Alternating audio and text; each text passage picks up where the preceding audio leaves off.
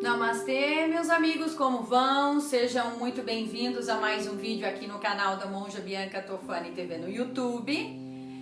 E a pedidos, ah, você que me conhece há mais tempo, esse ano eu estou completando 10 anos dos meus votos de monja e mais de 12 anos de professora de Bhagavad Gita. Então, nós temos aqui Bhagavad Gita, eu tenho várias traduções onde eu fiz estudos comparados e normalmente eu utilizo o Bhagavad Gita como ele é, de Prabhupada, que foi um grande mestre espiritual que trouxe toda essa consciência divina e expandiu ela por todo o Ocidente. Ah, hoje eu estou com uma tradução aqui de Srila Bhaktirakak Siddhara Deva Goswami Maharaj.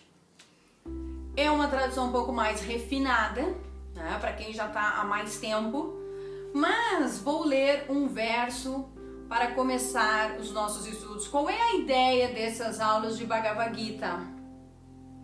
Expandir o seu conhecimento, porque o Bhagavad Gita é a base da cultura védica, é a origem de todas as religiões que nós temos no planeta Terra. Então, se você estuda da origem, você vai encontrar tópicos de todos os estudos que você possa ter feito na sua vida aqui também. Então, expandir conhecimento sempre é bom. A humanidade tem perdido tempo com tantos conhecimentos e filmes e vídeos inúteis, jogos, etc, coisas inúteis. Não, se fosse inútil ainda é bom, ainda seria bom. Coisas que degradam, que nos atrapalham, é pior que inútil. Nós temos perdido muito tempo com coisas que nos destroem. Então eu estou aqui para dedicar um tempo para vocês para fazer os comentários dos versos dessa escritura que eu ministro aula há todos esses anos. Tá bom? Isso é uma escritura védica, isso não é um livro que foi psicografado ou escrito por alguém ou alguma versão, uma leitura personalizada, não. Essa é a escritura original.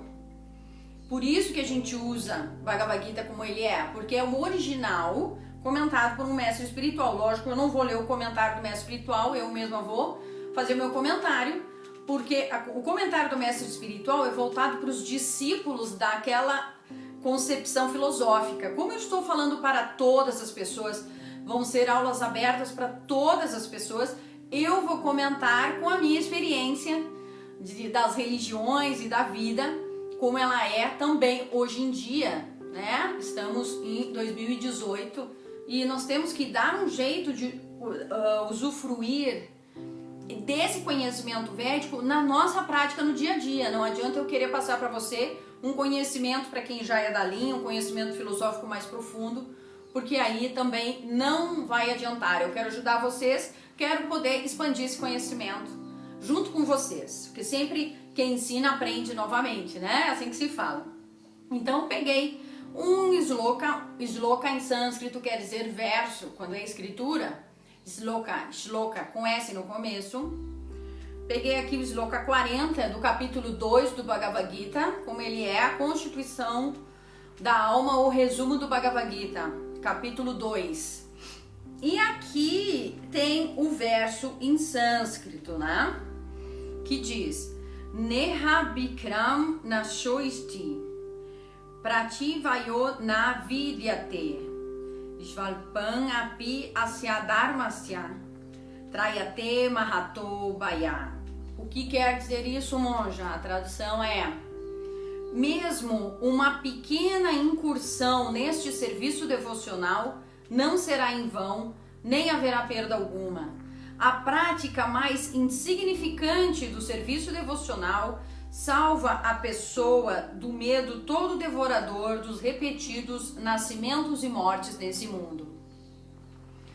Monge, o que é serviço devocional? É o que nós estamos fazendo aqui. Nós estamos estudando uma escritura que tem como fim a devoção, é a nossa conexão com Deus. Importante dizer que eu vou estar comentando o Bhagavad Gita independente de religião, que cada um tem a sua forma de se conectar com Deus, independente de religião nós vamos falar sobre a ciência de Deus, a ciência da espiritualidade, que a escritura master é o Bhagavad Gita. Né? Depois nós temos mais atuais a Bíblia Sagrada, porque o Bhagavad Gita tem mais de 5, 6 mil anos. pelas uh, escrituras, a gente sabe que ela é ainda anterior a esse período, que outro dia eu vou dar uma aula sobre a origem do Bhagavad Gita, mas aqui diz, muito interessante, que o pouco que você estude essa ciência de Deus, o pouco que você estude a ciência dessa espiritualidade divina, ela livra a gente do medo todo devorador do ciclo de nascimentos e mortes. Então, o ciclo de nascimentos e mortes em sânscrito é samsara. Vocês já viram falar nessa palavra? Samsara. Samsara em sânscrito é o ciclo de nascimentos e mortes. Qual é a meta da evolução espiritual mais avançada?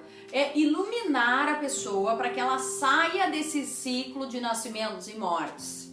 Aí você vai me dizer, ai Bianca, mas pela, pelo estudo que eu tenho, eu, eu tenho que vir novamente para me purificar. É verdade, nós temos que vir novamente para nos purificarmos. Mas se nós aprendermos e se nós purificarmos a nossa vida ainda aqui, isso é possível, nós ganhamos chances reais de iluminação, de poder ir para um plano de consciência superior.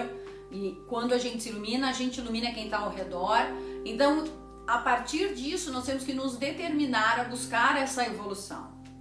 Se você não se determinar a buscar a sua evolução, você não vai sair do lugar e provavelmente vai ter que vir, voltar, vir, voltar mais algumas milhares de vezes.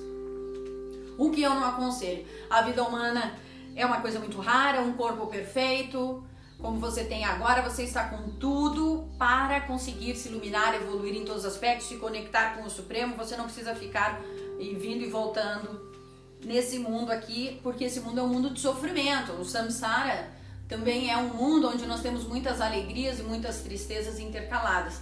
Conforme nós vamos evoluindo, nós vamos acessando níveis de consciência e de vida superiores, onde diminui o sofrimento, que eu aposto que muitos dos meus queridos assinantes do canal Monja Bianca Tofani TV querem evoluir nesse aspecto para se livrar desses sofrimentos, dessa tristeza, dessas tristezas, dessas mazelas que nós vemos aqui no nosso planeta, infelizmente. Existe um lugar mais avançado e quando a gente chega lá, a gente quer levar os amigos, né? Como a gente vai fazer uma viagem, acha um lugar maravilhoso, a gente quer levar os amigos.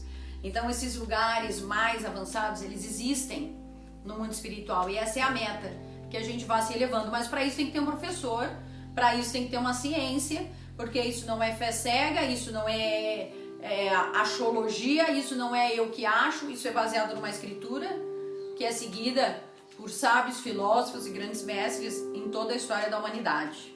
Ah, então estou aqui para dizer para você aproveitar a sua encarnação, para você avançar, mesmo se você tem essa criação uh, cristã, enfim, judaico-cristã, que na hora da morte nós vamos com Deus, mesmo assim Estudando Bhagavad Gita, você vai aprender a como se aproximar e como conseguir chegar, como funciona esse mundo divino, como funciona o nosso mundo terreno, o que nós devemos fazer para conseguir ir nos liberando desse mundo terreno para acessar esse mundo divino ou a morada de Deus. Não é essa a meta da religião, é a meta do Bhagavad Gita, acessar a morada de Deus. Estamos falando a mesma língua. Então vamos juntos no nosso estudo. Por hoje é isso. Pretendo postar muitas aulas, muitos comentários para vocês, perguntas aqui abaixo e fico à disposição. Um grande abraço, namastê, tudo de bom.